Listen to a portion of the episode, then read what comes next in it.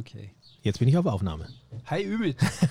Habe ich es doch wieder geschafft, zwei Sekunden vorher auf Aufnahme zu drücken. Hi Thomas. Grüß dich. Ja. Ach, ist das schön. Hört man die Vögel im Hintergrund? Achtung. Oh, ich liebe es einfach, wenn der Sommer kommt. Also Ja. nicht, dass ich jetzt ähm, ein Schlechtwettermuffel irgendwie wäre. Also oft ist es so, dass ich sage, das Wetter da draußen interessiert mich nicht. Meistens arbeitet man ja dann doch drin. Aber draußen ist einfach schöner. Und wenn jetzt dann wieder der Sommer kommt und das ist doch toll. Ja klar, T-Shirt-Wetter, hurra. T-Shirt-Wetter, hurra, du schön auch beim Segeln. Ich bin dieses Jahr ja auch viel unterwegs übrigens beim Segeln. Habe ich dir schon erzählt, dass ich dieses Jahr ähm, zusammen mit meiner Frau und meiner Tochter vier Wochen am Stück die nördlichen Sporaden unsicher machen werde? Tolles Stück, tolle Ey. Reise und nur ihr drei. Ja, es ist wieder, wir haben für, äh, wir haben ja mit Charterbar Yachting, mit unserer Agentur jedes Jahr so ein bestimmtes Revier im Fokus. Letztes Jahr war es Kroatien, da sind wir aufgrund der, ja, der, der Größe des Reviers mit dem Wohnmobil von Marina zu Marina gefahren und haben da Interviews mit den Vercharterern geführt etc. Dieses Jahr ist es Griechenland, da habe ich jetzt mehrere Turns, unter anderem eben, was die nördlichen Sporaden betrifft, bin ich zu dritt unterwegs.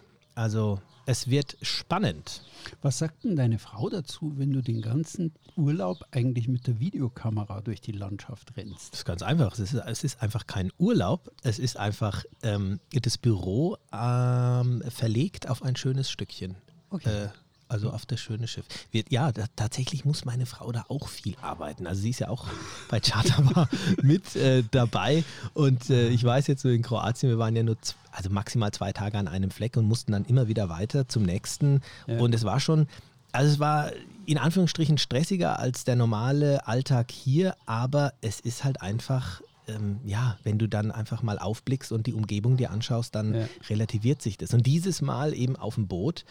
Und ähm, der, der eins, ich glaube, sie, also ein paar Schweißperlen auf der Stirn hat sie. Und das liegt aber daran, dass wir mit einer 50-Fuß-Yacht unterwegs sind und außer ihr, mir und der 14-jährigen, unserer 14-jährigen Tochter, der Emilia, nur noch unser kleiner Hund Polly mit auf dem Boot ist. Und das wird auch Ein spannend. 50er für drei Leute, da braucht ihr ja Tischtelefone, wenn ihr beim Abendessen euch unterhalten wollt. Ja, die Emilia hat schon gesagt, also die vorderen drei Kabinen, Papa, die gehören dann mir, oder?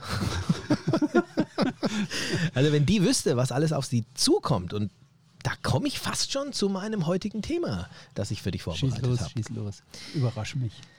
Ja, ja, also ich bin mir ziemlich sicher, dass diese Folge dann auch ähm, die Steffi, meine Frau, sich anhören äh, wird. Und zwar ist die steile These, einer mit Segelerfahrung in der Crew, das reicht doch völlig aus. Oh wow. Segeln ist mehr. Segelmythen im Podcast von und mit Thomas Kessbohrer und Ümit Usun. Ja, was sagst du dazu, lieber Thomas? Einer äh, pro Crew äh, reicht doch aus. Ich muss mich jetzt erstmal sammeln. Einer in der Crew reicht doch aus, ja. Das ist mal wieder, ja, wir verwenden den Begriff ein dickes Brett ja häufiger für unsere Themen, aber das kommt immer dann, wenn man erstmal sagt, da fallen jetzt alle Steine im Gewölbe und irgendwie weiß man noch gar nicht, wie, wie wird denn das jetzt? Ist das jetzt richtig? Wir nehmen uns ja immer einen Mythos vor und heben den dann auf den Prüfstand. Und ich bin ja immer eigentlich fasziniert, was wir beide da irgendwie so zutage fördern, indem wir da immer uns ansehen und irgendwas so entwickeln, wo der eine sich reingedacht hat und der andere halt aus dem Stand was beisteuern muss, was er an Erfahrungen im Leben hat. Also heute Ümit von Charterbar Yachting mit der steilen These, einer reicht an Bord, der sich mit Segeln auskennt. Tja, und da weiß ich, dass ich mit dir da einen tollen Gesprächspartner habe, denn du, lieber Thomas, bist ja Einhandsegler. Äh, da definiert sich die Crew ja schon mal auch äh, nochmal anders. Du bist äh, eine Person oft auf dem Boot und unabhängig davon, äh, mit deinen zahlreichen Büchern, die du in deinem eigenen Verlag Melemari veröffentlicht äh, hast, schreibst du ja auch sehr viel über das Thema Segeln. Unter anderem hast du ja auch das Buch ähm, zusammen mit anderen äh, verfasst oder rausgebracht, Sturm. Bist Spezialist für Kroatien, äh, hast den äh, Kroatien-Revierkompass ähm, Nord und jetzt dann auch ganz neu den Kompass äh, Ro- Kroatien-Revierkompass Süd rausgebracht. Also das Thema Segeln und mit Cruise unterwegs sein ist ja auch für dich nicht fremd.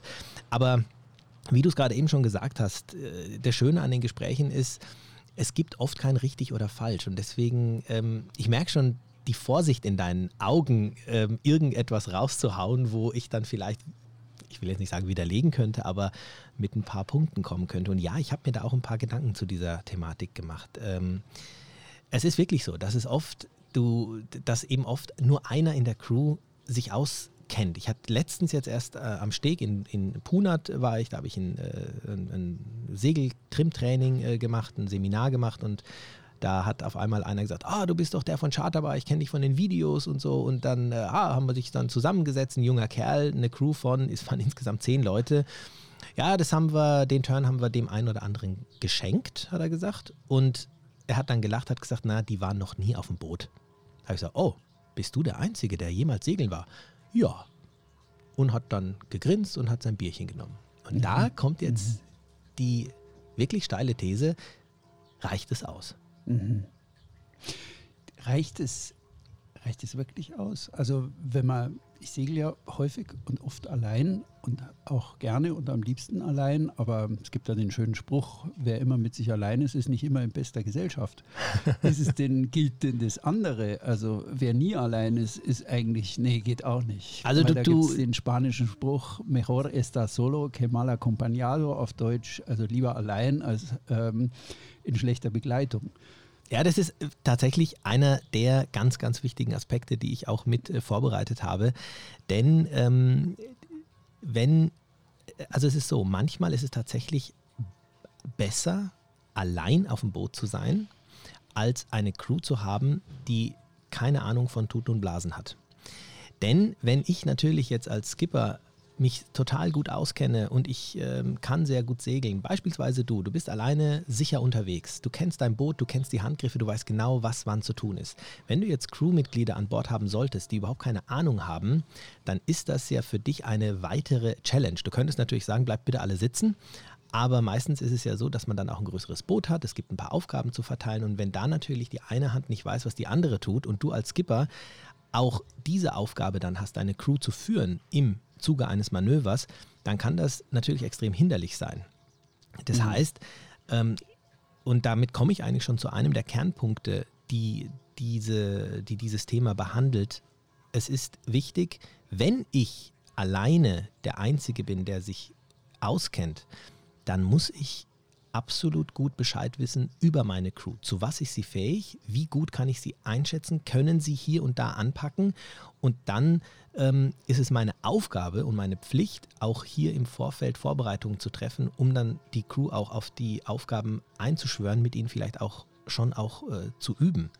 Denn wenn ich mit einer Crew unterwegs bin, dann bleibt es nicht aus, dass diese Crew beim Anlegemanöver oder beim Wende- oder Halsemanöver dann eben auch mitmacht. Und wenn die nicht wissen, dass sie in dem Moment nicht stehen bleiben dürfen, dann erwischt sie beispielsweise mal der Baum. Mhm. Also Du gehst ja jetzt im Herbst ähm, bei deinem Sporadenturn äh, in die Situation, du bist der Einzige, der das jetzt richtig beherrscht, das Segeln. Ja? Deine Tochter, deine Frau sind eigentlich segeln die oft mit. Sie tun es genau. gern, aber sie sind eher vom Typ her Mitsegler, als, als ähm, dass sie dich ersetzen könnten irgendwie. Wovor graut dir eigentlich am meisten? Ähm, mir graut eigentlich vor nichts. Das, die einzige Gefahr, die aber inzwischen bei uns nicht mehr besteht, ist die, dass man nicht, die, nicht genug Kompetenz ausstrahlt als Skipper. Also, dass sich die Crew nicht sicher fühlt, weil das ist einer der Punkte, die bei Crews, wo nur einer sich auskennt, ähm, Probleme bereiten kann. Wenn die Crew das Gefühl hat, oh Gott, weiß denn der, was er macht oder bin ich hier sicher? Und wenn dieses Gefühl aufkommt, dann ist die Crew unsicher in jedem Handgriff, den sie machen, weil der Skipper ein bisschen rumzittert, ja, oder mhm. weil du das Gefühl hast, oh Gott, der weiß gerade nicht, wie er die Sache, äh, was da zu tun ist. Und es ist auch ein großes muss man sagen, Problem, wenn der Skipper dann ähm, Anweisungen gibt. Weil wenn ich als Crewmitglied mich nicht safe fühle bei dem Skipper und er gibt mir Anweisungen, dann werde ich die auch nicht, äh, dann werde ich auch nicht zu 100% hinter dieser Anweisung stehen, im dümmsten Fall. Und das ist eine Gefahr. Wenn ich also als Skipper unterwegs bin und bin der Einzige, der sich auskennt und ich habe es nicht geschafft, das Vertrauen der Crew zu 100% zu haben, dann kann ich wirklich ein Problem haben. Weil wenn ich dann sage, mach die Leine jetzt los oder bitte äh, übernimm mal kurz das Ruder und steuere jetzt Steuerbord, ähm, dann fängt der, das Crewmitglied an zu hinterfragen. Und das mhm. kann das kann dazu führen, dass das Manöver komplett in die Hose geht. Mhm. Und das ist bei uns inzwischen nicht mehr gegeben. Das heißt, meine Mhm. Frau, die Steffi und auch die Emilia, die vertrauen mir zu 100 Prozent und sind ruhig, weil ich es bin.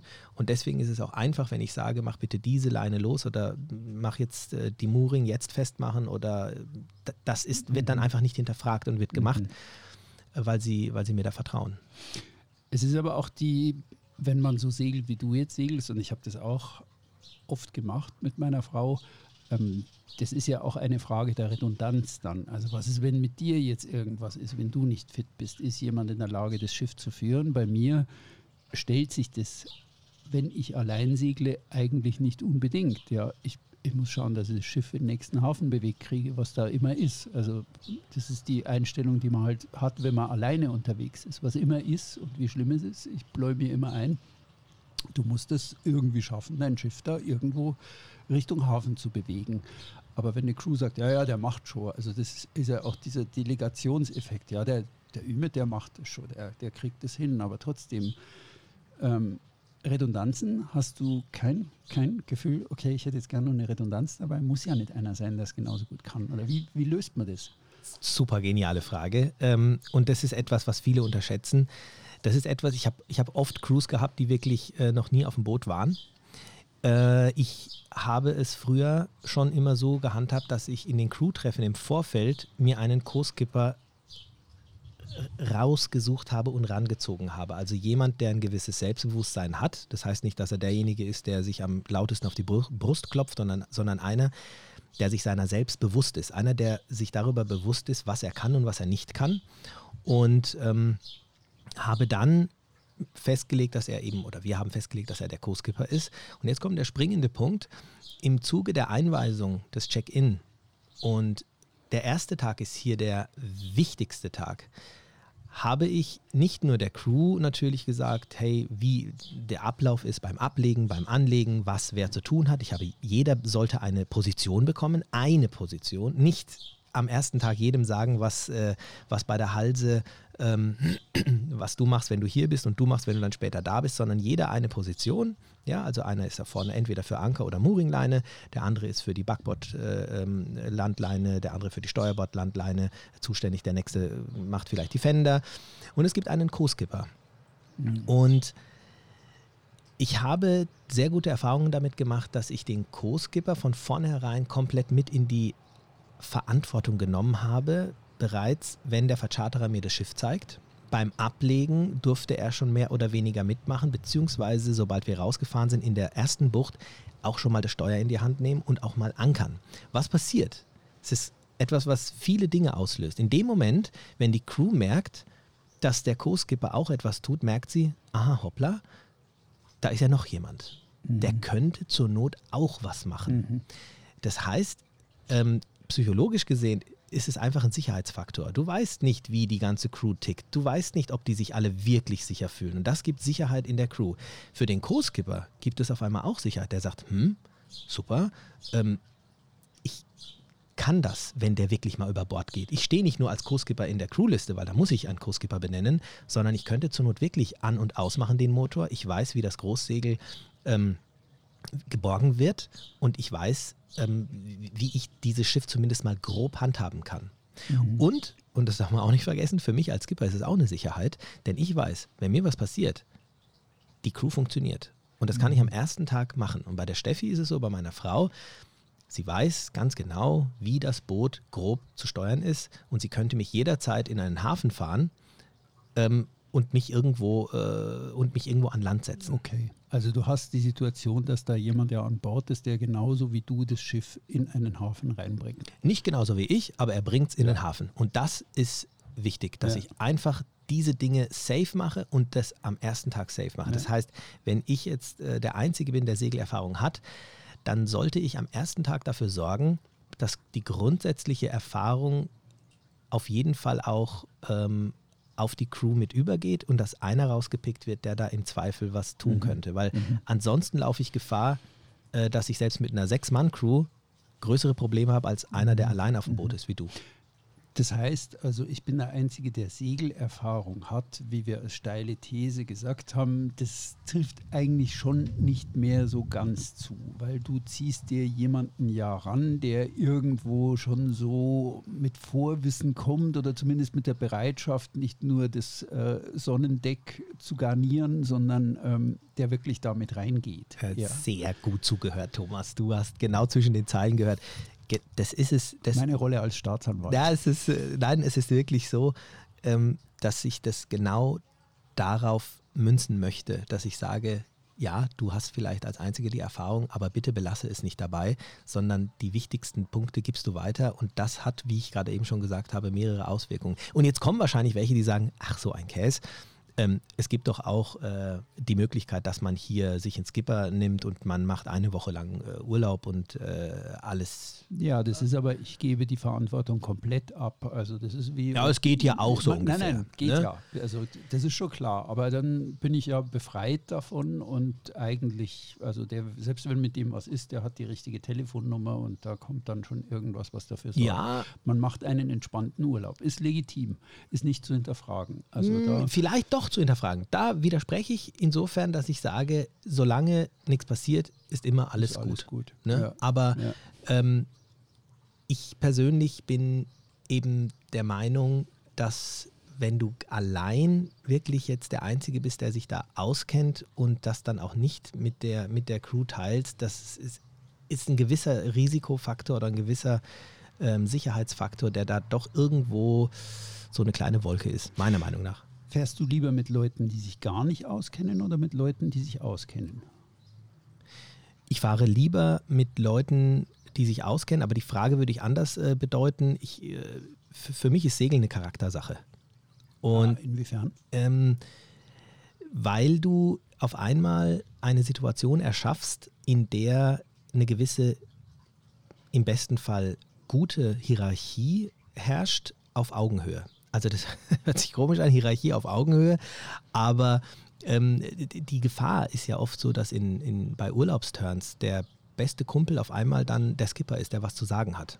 Und das, damit muss man erstmal zurechtkommen können. Und wenn sich natürlich mehrere auskennen, dann darf es nicht passieren, dass dem Skipper nicht nur widersprochen wird, sondern dass er vielleicht sogar ignoriert wird. Also wenn man es schafft, als Crew so harmonisch zu funktionieren, dass der Skipper auf Augenhöhe als ähm, ich sage jetzt mal, als, als äh, Verantwortlicher akzeptiert wird und respektiert wird, dann das ist viel wichtiger, als äh, dass jetzt die Crew weiß, wie man segelt oder nicht weiß, wie man segelt. Mhm. Da will ich doch noch mal irgendwie ein bisschen bohren. Alle wissen ja, woher der Begriff Cockpit kommt. Der kommt aus, der, aus dem Flugzeug, aus der Avionik, aber Cockpit ist die Hahnenkampfgrube. Ja? Weil da zwei Gockel am Steuer sitzen im Flugzeug und da wird gekämpft vorne. Das kriegen wir natürlich nicht mit, aber das Cockpit heißt Cockpit, weil das ist die Hahnengrube, wo die gegeneinander kämpfen. Ähm, beim Segeln ist es ja so, dass sehr oft Alpha-Hühner da am Steuer stehen.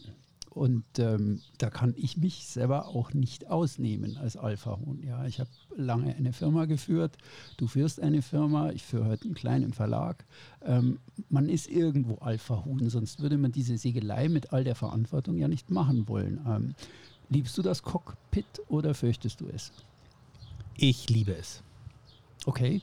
Also die, die, der gehört schon Salz und Pfeffer irgendwie mit rein irgendwo. Also das ist nicht so, dass du sagst, nee, nee, ich will da allein der wissen, der alles weiß und überhaupt Bescheid weiß und der Rest soll nichts wissen, sondern du sagst schon, ja, ich will schon die Cockpit-Situation haben. Ja, ähm, auf Augenhöhe. Also ich habe das ähm, vor allem gelernt bei den Regattaseglern. Und das Interessante bei den Regattaseglern ist, dass jede einzelne Position mit einem Profi besetzt ist. Mhm. Wohlgemerkt mit einem Profi. Ein Großschoter, ein Bugmann, ein Steuermann. Das sind also unfassbare Profis an dem, bei dem, was sie machen. Und die wissen über das, was sie machen, mehr als der Skipper. Und der Skipper, der muss gar nicht am Steuer stehen. Mhm. Der Skipper, der könnte auch äh, der, der, Navigator sein oder was auch immer. Dort ist es einfach so, ähm, dass dass jeder weiß, dass jeder respektiert, was der andere kann und weiß und dass auf Augenhöhe miteinander auch mal diskutiert werden kann. Aber es wird auch nicht in Frage gestellt, wenn der, der die Verantwortung hat, eine Entscheidung fällt. Und mhm. das alles im positiven, optimistischen Sinn. Und das finde ich toll und deswegen finde ich das Cockpit gut, weil wenn man es richtig handhabt, man hier immer eine Bereicherung hat. Und wenn ich jetzt Leute auf dem Boot habe, die sich, die auch ihre Erfahrung beim Segeln gemacht haben und hier ihr Wissen mit ähm, aufs Tableau bringen und sagen, vielleicht treffen wir jetzt doch mal lieber, ja, ähm, dann ist es etwas, worüber es nicht, worüber man nachdenken sollte und dann seine Entscheidung gegebenenfalls auch äh, revidiert. Mhm. Das geht halt nur, wenn man es auf Augenhöhe macht. Aber wenn ich als Skipper meine, ich bin der Herr der Welt und alles, was ihr sagt, macht keinen Sinn, dann wird es schwierig. Mhm. Wenn du die steile These des heutigen Tages, den Mythos jetzt nochmal auf den Prüfstand hebst, es reicht, wenn einer Bescheid weiß. Was sind die Vorteile oder die guten Seiten? Die guten Seiten sind die, dass es dann keinen, ich sage jetzt mal, keinen Kampf um die richtige Entscheidung gibt, sondern der eine, der weiß, wie es äh, abläuft, kann dieses Wissen weitergeben und das ist im Regelfall dann auch äh, Ges Gesetz für die anderen, weil wenn der sagt, so wird es gemacht, dann wird so gemacht. Und oft ist es besser, eine Sache ähm, durchzuziehen. Beispiel Anlegemanöver, da gibt es viele Möglichkeiten. Ähm, blöd ist es, wenn jeder eine andere Meinung hat, wie man am besten anlegt. Und mhm. selbst die schlechteste Art und Weise anzulegen, kann sehr gut funktionieren, wenn alle genau das machen, ähm, was sich der Skipper in dem Moment mhm. vorstellt. Mhm. Und deswegen, ähm, ja, mhm. Also Okay, das ist die gute Seite. Ja. Also äh, der, der, Alleinsegler sagt, ich weiß jetzt gerade nicht, wie es geht, aber ich muss mir jetzt irgendwas ausdenken, wie es gehen kann. Aber der hat auch nur eine Meinung. Es bleibt bei einer Meinung. Beim Einsegler sowieso und bei einer Crew, mhm. wo einer das Wissen hat, wird es auch nur eine Meinung geben. Ja, ja. Das, ist der, das wäre jetzt zum Beispiel der Vorteil. Ne? Nachteile? Ja, Nachteile ganz klar, wenn man damit äh, falsch umgeht, wenn man also einfach ähm, die Leute nicht gebrieft hat. Äh, die haben deswegen jetzt kein, nicht Mods das Segelwissen, aber man muss ihnen die Sicherheit geben. Also die, die Crew muss die Sicherheit haben, das Vertrauen in den Skipper haben. Und wenn das ein Skipper nicht richtig macht, es ist nicht damit getan, Seglerwissen zu haben, sondern du musst, ich sage immer, als Skipper ist es wichtiger, eine Sozialkompetenz zu haben, als ähm, Wissen über Segeltechnik. Mhm. Weil wenn ich meine Crew führen kann, dann müssen es keine ausgetüftelten Segler sein. Wir sind aber jetzt schon wieder beim Thema dickes Brett. Ja, das ist ähm, ähm, die Crew muss Vertrauen haben, die Crew muss funktionieren. Der Alltag sieht ja so aus wie folgt und das ist ein, ein Lieblingsthema, zu dem ich eigentlich immer schon mal was Größeres machen wollte. Ich schreibe gerade einen Artikel drüber. Sie segelt, weil er segelt. Wenn ich ich komme oft in den Hafen, sehe Zweiercruise und dann frage ich die Frau einfach, würdest du eigentlich das tun, was du gerade tust, also segeln? Wenn ein Mann es nicht tun würde. Und ich, ich stelle die Frage eigentlich notorisch, weil ich da notorisch neugierig bin. Und ich kriege immer wieder die Antwort, nö. Also wenn mein Mann nicht segeln würde, dann würde ich auch nicht segeln. Also äh, Vertrauen ja, voll, aber wie weit gehe ich eigentlich rein? Inwieweit will ich mich eigentlich an dem Verantwortungsgehabe, sage ich jetzt mal, oder an der Verantwortung beteiligen? Oder will ich das eher delegieren? Also es gibt wirklich viele, viele Crews, wo der Mann sagt, das mache ich und ich mache das und meine Frau fährt mit und wir haben zusammen viel, viel Spaß, aber meine Frau würde nie allein segeln. Ähm, das ist ja eher der Idealzustand. Die sagen eigentlich, naja, also ich will da jetzt, ich reiche schon mal die Leine, das geht, aber das ist dann auch gut, ja. Und ich stelle mich auch beim Ankern vorne in den Bug. Ähm, Verantwortung teilen, wenn das eigentlich gar nicht gewünscht ist. Was machst du dann? Ähm, ich würde nicht von Verantwortung teilen sprechen, sondern ich würde sagen, dass die Verantwortung beim Skipper ist und bleibt und dieser große Schirm, der, der Skipper spannt den Verantwortungsschirm. Mhm. Aber ein Skipper sollte Verantwortungsbereiche, ähm, ähm, die unter diesem Schirm sind, abgeben und diese Verantwortung ist auch ganz, ganz wichtig, dass auch die Frau, und das weiß ich, dass das, also bei uns ist es auch so, mhm. es ist auch wichtig für die Steffi zu wissen, okay, die Verantwortung über die Mooring, die habe ich jetzt. Aber ich weiß, mhm. da oben sitzt noch einer, der hat nochmal die Gesamtverantwortung. Aber die Mooring, mhm. das ist jetzt, liegt in mhm. meiner Verantwortung. Das gibt auch Selbstbewusstsein und das muss auch am Anfang aufgebaut werden. Und unbewusst ähm, ist es so, dass Crewmitglieder durch diese Aufgaben, die sie machen, und seien sie noch so klein, in ihrer Rolle innerhalb der Crew auch wachsen und wissen, okay, mit meinem Zutun pass, äh, ähm, ich trage mit dazu bei, dass dieses Manöver überhaupt funktioniert. Er mhm. hat die Verantwortung, mhm. alles gut. Mhm. Der wird sich auch nicht trauen, wenn ich nicht am Steuer stehen würde und ihm nicht sagen würde, dass er das jetzt machen soll. Aber der Handgriff selber liegt in seiner Verantwortung. Und das ist ähm, unbewusst mit einer der Gründe, weshalb gute Crews auch funktionieren, weil jeder seinen Part nimmt, hernimmt und die Verantwortung dafür übernimmt. Bist du auch mal in blöde Situationen gekommen und was hast du gemacht, wenn du ist in dieser Ausgangslage, ich bin der Einzige, der Bescheid weiß und ähm, der Rest weiß also weniger oder die, die, die Ja, ich wollen muss- sich damit auch nicht befassen. Also was hast du getan dann vor allem? Ja, also nicht mords ähm, spektakulär, aber lustig eigentlich, war einer meiner ähm, ersten Turns, wo ich auch eine äh, Crew dabei hatte und da waren sogar einige dabei, die sind schon mal gesegelt gewesen. Aber wir sind ähm, in den Hafen gefahren, wo du in der Mitte des Hafenbeckens quasi den Anker fallen lassen musstest und dann römisch-katholisch rückwärts am Steg festgemacht hast. Einfache Geschichte. Ich habe der Anker war dann so einen Meter ähm, äh, runtergehangen schon von der Winch und als wir dann in der Mitte von der ähm, Bucht waren, habe ich dann gesagt, also Anker rein und dann bin ich rückwärts gefahren. Und kurz bevor ich am Steg war, habe ich gesagt, okay, jetzt zieh den Anker bitte noch ein bisschen an. Hat er gesagt, wie meinst du denn das? Sag ich, naja, schnell anziehen, wir sind gleich am Steg. Sagt er, der Anker ist doch schon lang drin.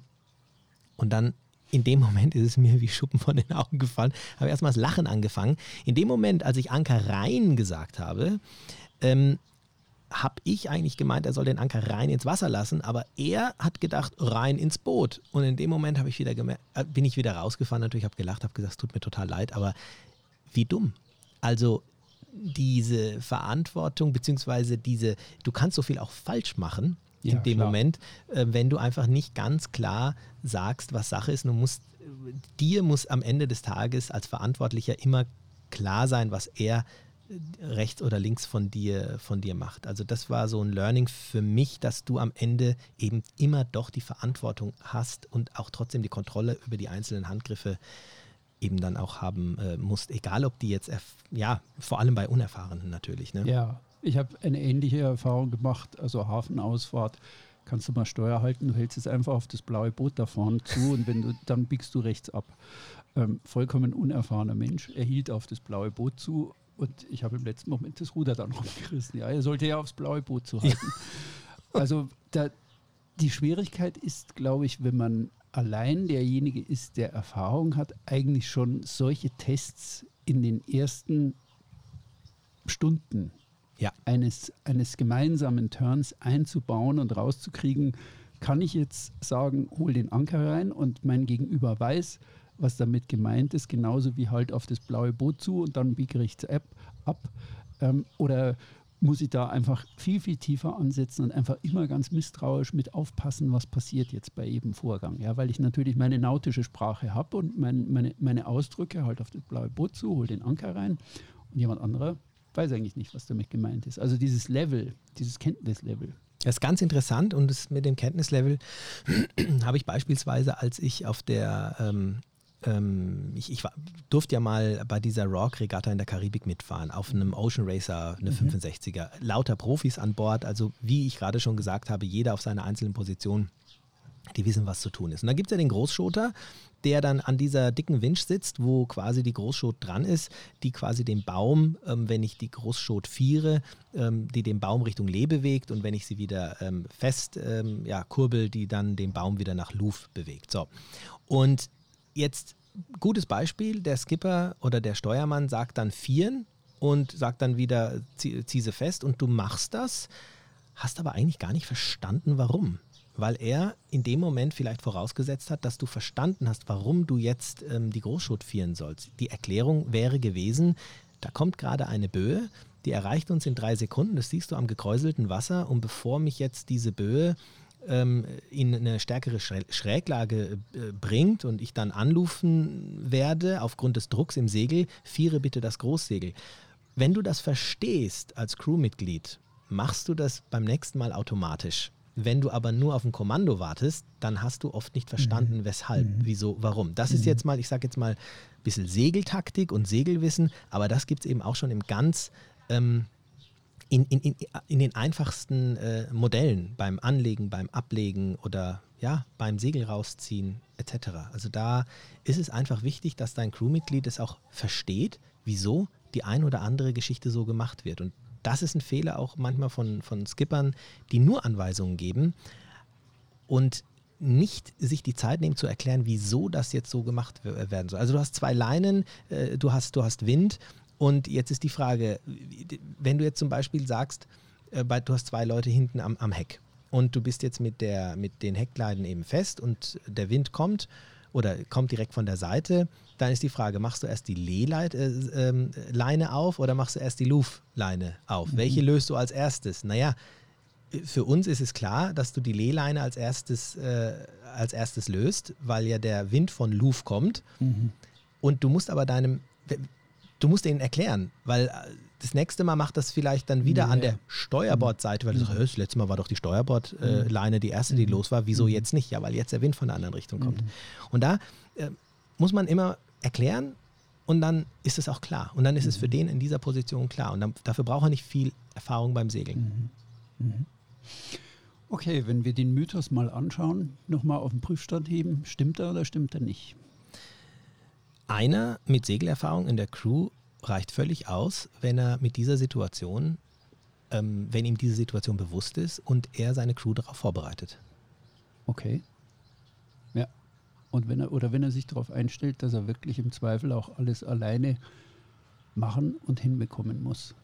Korrekt. Und vor allem in jeder Situation so vorsichtig ist, dass er auf sich selber aufpasst. Ein Aspekt, der da vielleicht noch ganz wichtig ist, den ich noch ansprechen wollte, ähm, wovon ich natürlich abraten würde, ist, ich habe meinen Schein gemacht, ich habe meinen ersten Turn gemacht ähm, und jetzt charter ich mir gleich mal ein 50-Fuß-Yacht und nehme mir meine zehn Freunde mit.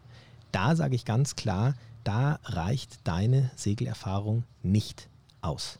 Also von der Crew, von der ich am Anfang gesprochen habe, mhm. ähm, der segelt schon seit vielen, vielen Jahren und da weiß ich, dass deren ihr Turn funktioniert. Mhm. Wenn er jetzt aber, wenn das sein zweiter Turn jetzt wäre, mhm. könnte er in Situationen kommen, wo er absolut und dann auch die Crew überfordert wäre.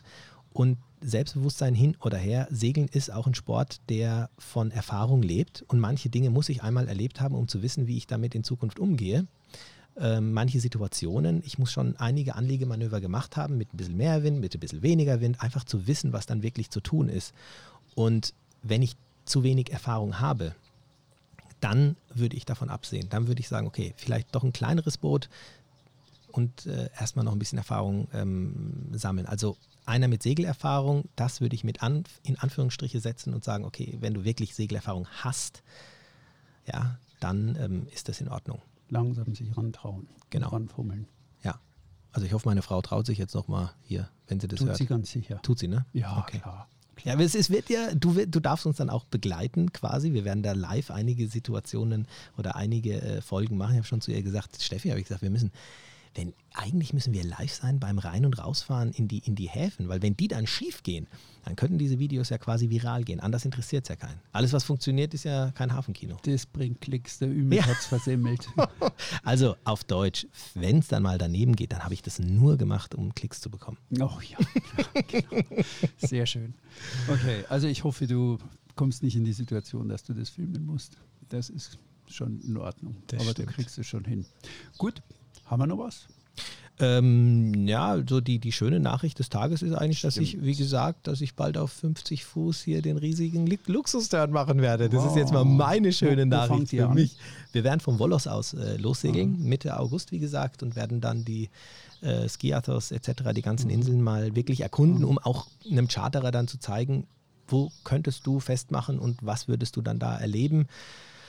Und ähm, ja, ursprünglich war gar nicht geplant, mit so einem großen Schiff zu fahren. Es ging aber nicht anders. Ähm, also ich wäre ehrlicherweise auch ganz gern mit einem kleineren Schiff dann unterwegs. Aber auch hier weiß ich, und das ist vielleicht auch etwas, was zu dieser, was zu dieser Folge passt, Grundsätzlich ist es unerheblich, ob ich ein großes oder kleines Schiff habe. Ja, ich brauche, es sind immer die gleichen Handgriffe. Ähm, ein großes Schiff ist jetzt nicht einfacher zu steuern. Gerade beim Segeln ist es sogar angenehmer, weil du stampfst dann durch die Wellen und es ist alles ein bisschen äh, ruhiger. Und wenn ich irgendwo festmache, du hast auf jedem Schiff deine zwei äh, Leinen hinten, du hast eine Mooring oder einen Anker und das ändert sich nicht. Gibt es auch einen guten Podcast dazu, gell? Ein echter Skipper braucht kein Buchstabenruder. Stimmt, haben wir gemacht. Mythos. Das, äh, also der, für alle, die den noch nicht gehört empfohlen. haben, der könnte hier auch noch, genau, der könnte, aber ich habe ein Buchstabenruder, in dem Fall freue ich mich drauf. Ja, klar. Also wenn es funktioniert. Ja, wenn es ausreichend dimensioniert ist. Genau. Und nicht nur Schaum schlägt. Ja, schön. Fein. Hat Hammer. Spaß gemacht. Ja, mir auch. Und für euch da draußen, ähm, also ab jetzt, äh, ob ihr jetzt allein auf dem Boot seid oder ein paar Unerfahrene habt, ähm, fast schon egal. Ihr wisst, worauf es ankommt. Und wenn ihr noch so ein paar Mythen habt, immer her damit. Mythen und vor allem, äh, ich bin euch für Feedback dankbar. Einfach mal, was findet ihr gut, was findet ihr schlecht, was gefällt euch, was gefällt euch nicht. Und wenn ihr weitere Vorschläge habt, sind wir auch dankbar. Aber vor allem Feedback. Auf Würde jeden mich, Fall. Wenn es nur ein paar Zeilen sind, ich freue mich, euch kennenzulernen, wenn ihr schreibt. Sehr cool. Da hast du recht, Thomas. Ja, dann äh, hören wir uns nächste Woche wieder. Hören wir uns nächste Woche wieder. Macht's, Macht's gut. gut. Ciao, ciao. Ciao, ihr draußen.